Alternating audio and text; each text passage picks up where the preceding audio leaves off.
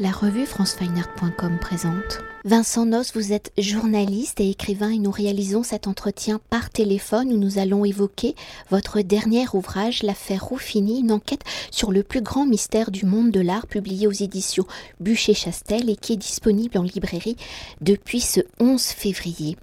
Alors retraçant plus de cinq années d'investigation ou en rencontrant, interrogeant de nombreux acteurs du monde de l'art ancien, vous avez remonté la piste de plus d'une quinzaine de tableaux dont sept ont été saisis par la justice française, des œuvres qui ont acteur commun, Giuliano Ruffini, où depuis 1996, par l'aide de nombreux intermédiaires, il a introduit sur le marché de l'art de nombreuses œuvres, des œuvres qui ne sont pas officiellement attribuées et qui proviennent majoritairement d'écoles du Nord et d'Italie. Alors des œuvres jusque-là échappées hein, aux marchands et aux historiens de l'art, des œuvres qui sont donc sans historique, dont la majorité sont issues de la collection de son ancienne compagne André Bory, qui les aurait héritées de son père collectionneur.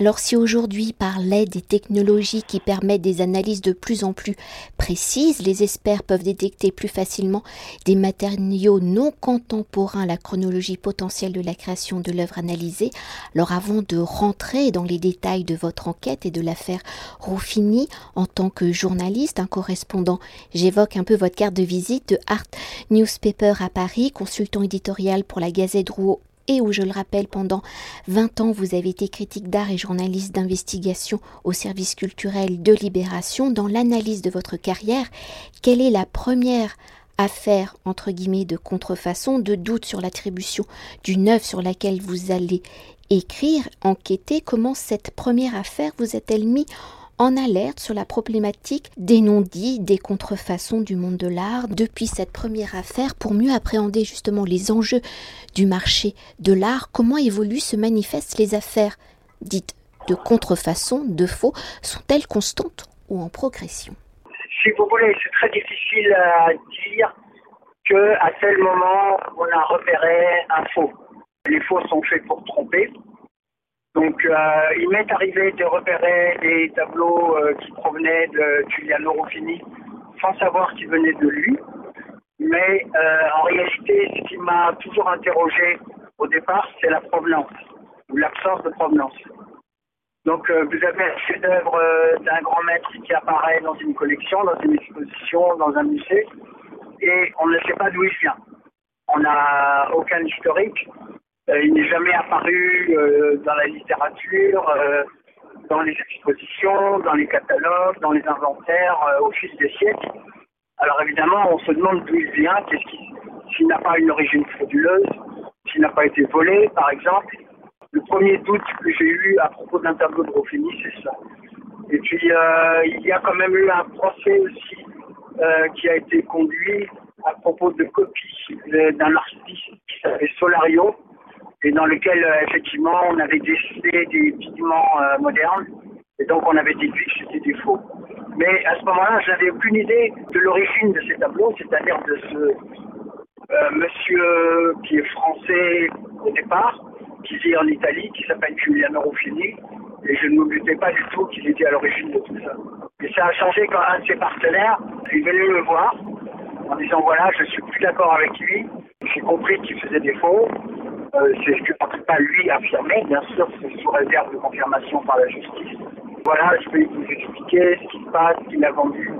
Euh, il m'a montré des factures, des mouvements d'œuvre, euh, choses comme ça. Et puis après, il se trouve que, par coïncidence, un autre de ses partenaires qui s'était aussi fâché avec lui est venu me voir et m'a raconté à peu près les mêmes choses, mais pas aux mêmes périodes. C'est à partir de là que j'ai commencé à construire mon enquête.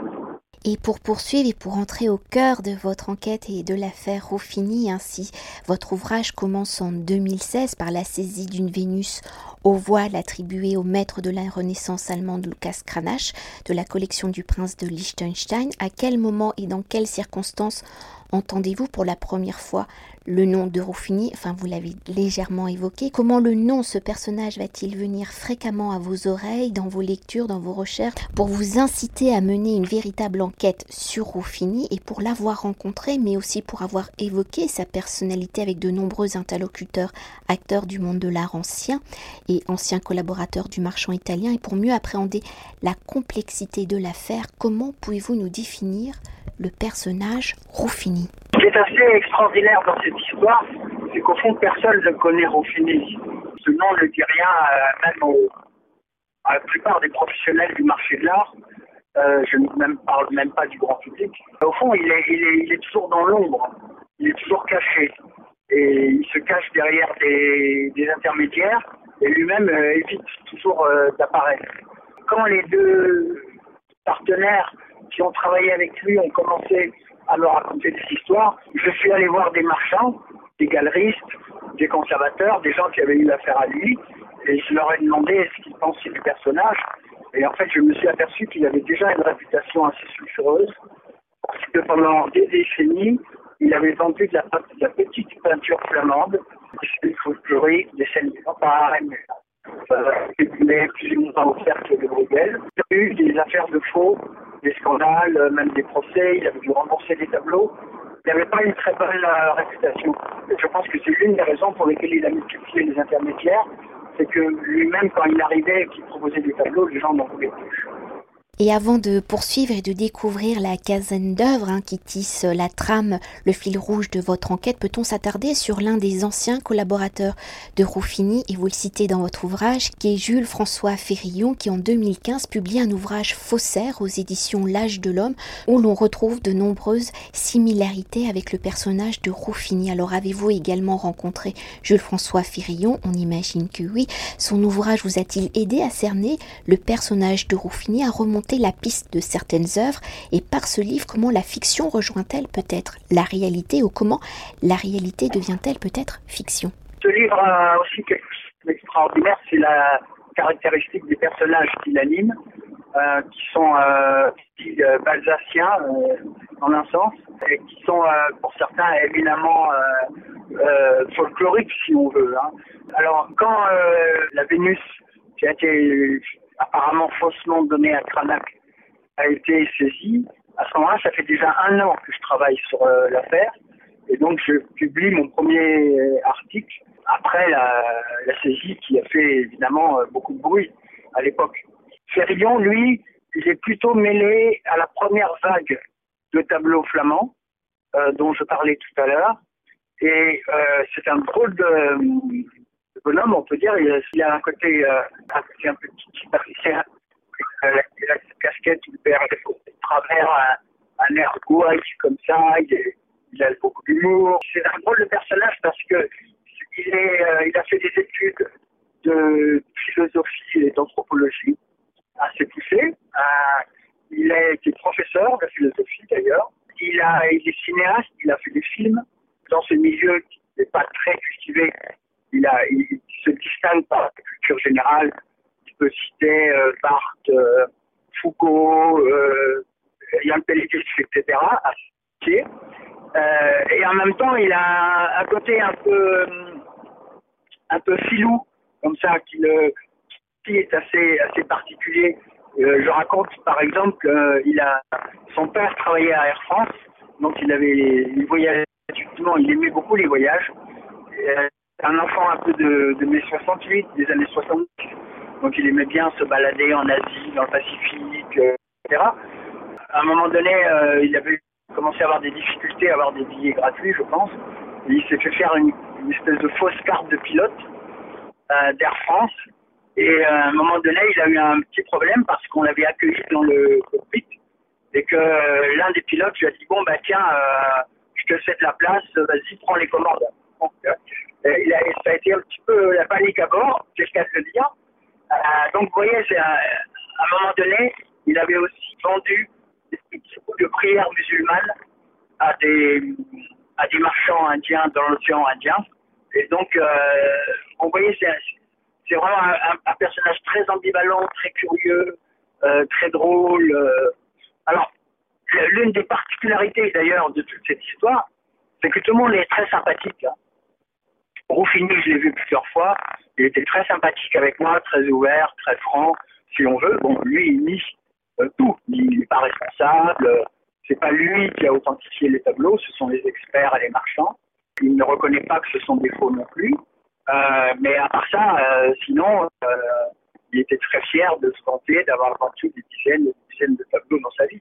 Les autres protagonistes aussi sont, sont très chaleureux, assez drôles. Donc, c'est véritablement un monde, un monde à découvrir qui est en marge du marché de l'art et qui, euh, d'une certaine façon, a, sa part de charme et pour euh, continuer d'évoquer euh, ce récit hein, et les œuvres sur lesquelles vous avez enquêté provenant de Ruffini, dont certaines, sept exactement, sont aujourd'hui sous séquestre dans le cadre de l'instruction judiciaire menée par la juge Aude Burezi. Alors si l'œuvre de la Vénus au voile attribuée à Lucas Cranach est le point de départ, en remontant la piste de l'histoire de cette œuvre, comment le nom de Ruffini va-t-elle apparaître en constituant la carte d'identité de cette œuvre de de cette Vénus au voile, comment des affaires avec des noms similaires, avec cette même provenance, vont-elles remonter à la surface? Quels sont ces acteurs du monde de l'art qui vont émettre des doutes? Comment ces doutes vont-ils s'affirmer? Malgré les confirmations de doutes Quels sont les acteurs qui vont maintenir leur position? Comment certains vont-ils remettre en doute leur premier diagnostic Et par les nombreux acteurs, comment se tisse l'attribution d'une œuvre? Alors tout le monde se méfie évidemment aujourd'hui de Rouffini, surtout après les enquêtes que j'ai publiées et l'instruction judiciaire qui est en cours à Paris. À ce moment-là, euh, ça ne prouve pas que les tableaux soient faux. Euh, c'est un élément de, gros doute, de gros problème, mais ce n'est pas suffisant. À partir de là, vous pouvez avoir des analyses de pigments, des analyses du bois, de la datation du panneau de bois sur lequel la peinture a été faite. Alors là, on peut se heurter à une deuxième difficulté, c'est que si euh, effectivement il s'agit de, faux qui ont été faits récemment, euh, ils auraient été faits avec des pigments anciens. Ils auraient été faits avec des panneaux de bois anciens qui ont été grattés par exemple et recouverts d'une nouvelle peinture. Donc à ce moment-là, il faut des analyses encore plus poussées pour trouver presque par hasard, peut-être au départ même, euh, des pigments par exemple qui ont été synthétisés au XXe siècle euh, et donc, euh, à ce moment-là, bah, on, peut, juger que l'œuvre est effectivement fausse. Et alors, tous ces genres d'expertise pour lesquels euh, la science a fait un énorme progrès, maintenant les machines qui existent, les, les, microscopes à balayage électronique, les rayons X, les ultraviolets, les infrarouges, tous ces appareils ont maintenant fait d'énormes progrès, les, les imageries sont fantastiques. Ils peuvent toujours être contestés. C'est-à-dire, il y a quelqu'un qui va vous dire, un autre expert, un contre-expert, qui va toujours euh, trouver une argutie en disant oui, mais vous comprenez, bon, par exemple, il y a un pigment moderne, mais c'est parce que l'œuvre a été repeinte, euh, été abîmée, et a été repeinte au XXe siècle, en partie repeinte au XXe siècle. Donc il y a toujours la possibilité pour les trafiquants et les faussaires de se défendre. Et c'est ce qu'ils font pied à pied pour embrouiller un peu le, les, juges, euh, les experts, les, conservateurs. Et peut-être pour s'attarder sur une œuvre particulière ou s'il n'y avait pas eu de doute, hein, une certaine lenteur pour recueillir les fonds de son acquisition, c'est-à-dire, si mes souvenirs sont bons, plus de 5 millions, une œuvre qui, pour ne pas quitter le territoire français, a été classée par un arrêté le 19 octobre 2008 comme trésor national par le ministère de la Culture. Alors cette œuvre serait peut-être aujourd'hui dans les collections nationales françaises au musée du Louvre. Alors il s'agit d'un portrait de gentilhomme reconnu en 2008 comme un Franz Holz par Blaise Ducot, responsable de la peinture hollandaise au musée du Louvre. Alors quelle est l'histoire de cette attribution et comment les doutes vont-ils apparaître pour aller plus en profondeur? C'est pareil, les doutes vont apparaître quand euh, moi je découvre que euh, l'œuvre vient de Giuliano Philippe comme euh, on considère que Julien Lerofini a vendu pas mal de faux, euh, et ben on se dit ben, peut-être que ça, ça pourrait être un faux aussi. Et à ce moment-là, il y a un examen qui est pratiqué aux États-Unis qui détecte en effet un pigment qui s'appelle la phthalocyaline, qui a un colorant bleu ou vert, qui est très répandu euh, aujourd'hui mais qui a été synthétisé à la fin du 19e ou au début du 20e siècle. Donc forcément, l'œuvre est un faux dans ce cas-là. Alors, le tableau, il avait été effectivement authentifié par le Louvre au départ, qui avait essayé de l'acheter pour 5 millions d'euros, mais euh, heureusement peut-être, euh, le Louvre n'a pas réuni la somme et n'a pas pu euh, l'acheter à l'époque. Mais quand il a été proposé après sur le marché britannique et américain, il est arrivé évidemment au réolé du prestige de cette reconnaissance d'un chef-d'œuvre national par le Louvre. Et là, l'un des éléments très troublants dans le livre, c'est la capacité qu'ont des grands musées comme le Louvre, comme la National Gallery à Londres, comme le Metropolitan Museum à New York, qui sont les, musées les plus importants au monde, à légitimer des faux euh, à partir simplement d'un examen trop rapide, trop négligent, un examen visuel, euh, et sans aller jusqu'au fond des choses, sans analyser l'œuvre, et toujours pareil, sans se soucier de son absence de provenance. Euh, aujourd'hui, acheter une œuvre ou reconnaître une œuvre dans une exposition, dans un musée, alors qu'on ne sait absolument pas d'où elle vient, c'est un gros, gros, problème. Et peut-être pour euh, continuer et pour euh, mettre un tel mécanisme en place, hein, pour jouer avec les expertises, les contre-expertises, pour duper l'œil, justement le regard de personnes dites expertes, comment, entre guillemets, donc les faussaires, les marchands peu scrupuleux arrivent-ils quand même à créer des tableaux, des œuvres aussi convaincantes? Comment jouent-ils justement avec les failles? Car on imagine bien que les œuvres évoquées dans l'ouvrage ne que la partie visible de l'iceberg. Là, je reprends vos mots. Oui, euh, on peut considérer que pendant une trentaine d'années ou une quarantaine d'années, Ruffini a dû vendre des dizaines, sinon des centaines de tableaux. moi, j'ai mené une enquête fouillée et approfondie sur une quinzaine d'entre eux. Donc, euh, vous voyez l'ampleur du désastre, si on veut, euh, qui peut se révéler au fur et à mesure. Il y a encore des tableaux qui ont été saisis récemment au musée Jacques-André. Ils ont saisi un, faux Poncino que, j'avais repéré parce que justement Ruffini m'avait dit qu'il l'avait découvert et vendu.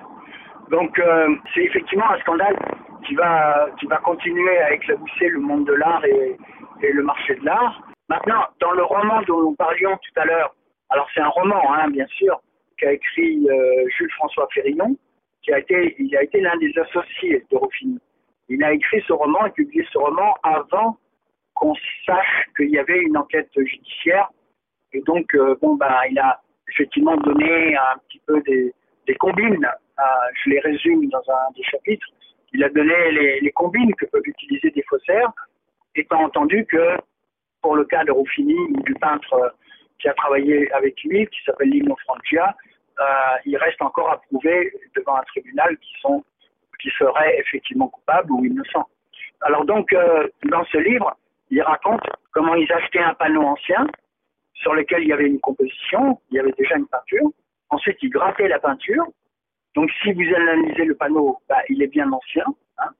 Euh, et ils refaisaient une autre peinture en copiant une grande œuvre d'un grand maître et en la changeant un petit peu. Ça, c'est un modus operandi qu'on retrouve euh, de façon assez classique. C'est-à-dire, bon, ben, il change la position d'un pied, il rajoute un personnage, euh, euh, les cheveux, etc. Donc, ils utilisent que des pigments anciens, soit qu'ils peuvent acheter, parce qu'on peut encore acheter des pigments minéraux qui correspondent à ceux qu'on utilisait à l'époque, soit ils, ils les fabriquaient eux-mêmes. Ils récupèrent le vernis euh, sur les œuvres anciennes qu'ils ont dans leur stock, ils le dissolvent euh, apparemment euh, ce qu'il dit lui dans son roman, c'est que le, le, faussaire du roman, pour dissoudre le vernis, rajoute des peaux de lapin qui cuit dans son dans son appartement du quartier de et que ça pue que l'atmosphère est totalement pestilentielle à cause de cette concoction de peau de lapin, vous voyez. Et donc, euh, à chaque fois, ils refont un tableau à l'ancienne avec des matériaux anciens. Et donc, si vous le faites passer en laboratoire assez rapidement, disons, hein, euh, bon, bah voilà, les, laboratoires disent, bah oui, effectivement, euh, les pigments, le, bois, le vernis, les liants peuvent correspondre à l'époque de ces grands maîtres. Et voilà, donc c'est là-dessus là-dessus qu'ils jouent. Mais alors il y a toujours une petite erreur, il y a toujours une, faute, il y a des éléments, euh, des, traces d'éléments dont, dont ils se sont pas rendus compte, qui se sont mélangés à leur préparation. Et donc, au bout d'un moment, bon, ben, ils se font prendre. Surtout que maintenant, les technologies ont, considérablement avancé. Mais peut-être pour évoquer une autre particularité hein, de ces œuvres, c'est quand même, euh, entre guillemets, la touche du peintre, parce qu'on imagine que euh, le, le, le, faussaire à l'origine euh, des œuvres est aussi un artiste, mais comment, comment il peut tromper justement les experts par une, des touches aussi pratiquement parfaites en fait? C'est ça qui, moi, ça m'intrigue. oui et non, hein, parce que euh, si vous prenez par exemple la Vénus qui a été donnée à, à Cranach, euh, elle a été analysée euh, par le laboratoire qui se trouve au Louvre. Elle a été comparée à une autre Vénus qui se trouve au Louvre, qui elle est incontestable. et on s'est aperçu que dans les macro-photographies, par exemple, la touche n'était pas du tout la même. je vous donne un exemple que je cite dans le livre et dont je publie même les photographies euh, Cranach peignait les cils un par un et les sourcils un par un. Et là, euh, les sourcils et les cils sont peints d'un coup brosse. Euh, et donc ça, on n'a jamais vu ça chez Cranach. Donc euh, voilà, on trouve euh, pour faire les, les, perles du collier euh, un pigment qui s'appelle le jaune de plomb et d'étain, qu'on n'a jamais vu dans l'atelier de Cranach. Donc il y a toujours une petite erreur, euh, une maladresse. Euh. Et en fait, ces tableaux, ils sont faits, euh, si jamais ce sont effectivement des faux, ils sont faits pour tromper. Donc de loin, ou quand vous voyez la photographie, vous savez qu'il y a des experts qui malheureusement authentifient des œuvres sur photographie, ce qui est catastrophique. Hein. bon, bah, ils paraissent très bien, mais c'est une apparence. Et quand vous les regardez de près, quand vous rentrez dans l'intimité de l'œuvre, à ce moment-là, vous vous rendez compte qu'en fait, elle n'a rien à voir avec un chef-d'œuvre de grand maître. Mais évidemment, il faut faire tout ce travail, et beaucoup d'experts, de spécialistes, de marchands et de conservateurs ne l'ont pas fait, et ils se sont trouvés piégés. Et peut-être pour euh, conclure notre entretien et pour évoquer euh, de manière beaucoup plus globale, hein, faire une copie n'est pas un délit, hein, comment un artiste peut-il peut-être franchir le pas? Enfin, ça nous paraît évident. Il y a l'argent à la clé. Du point de vue de la loi, quels sont les cadres de la désignation d'infos et au regard des différentes affaires, pensez-vous que les lois vont-elles évoluer? Et comment le marché de l'art aussi peut-il se protéger? Alors, la législation, elle est très inadaptée en France pour le faux artistique, il n'y a aucun doute.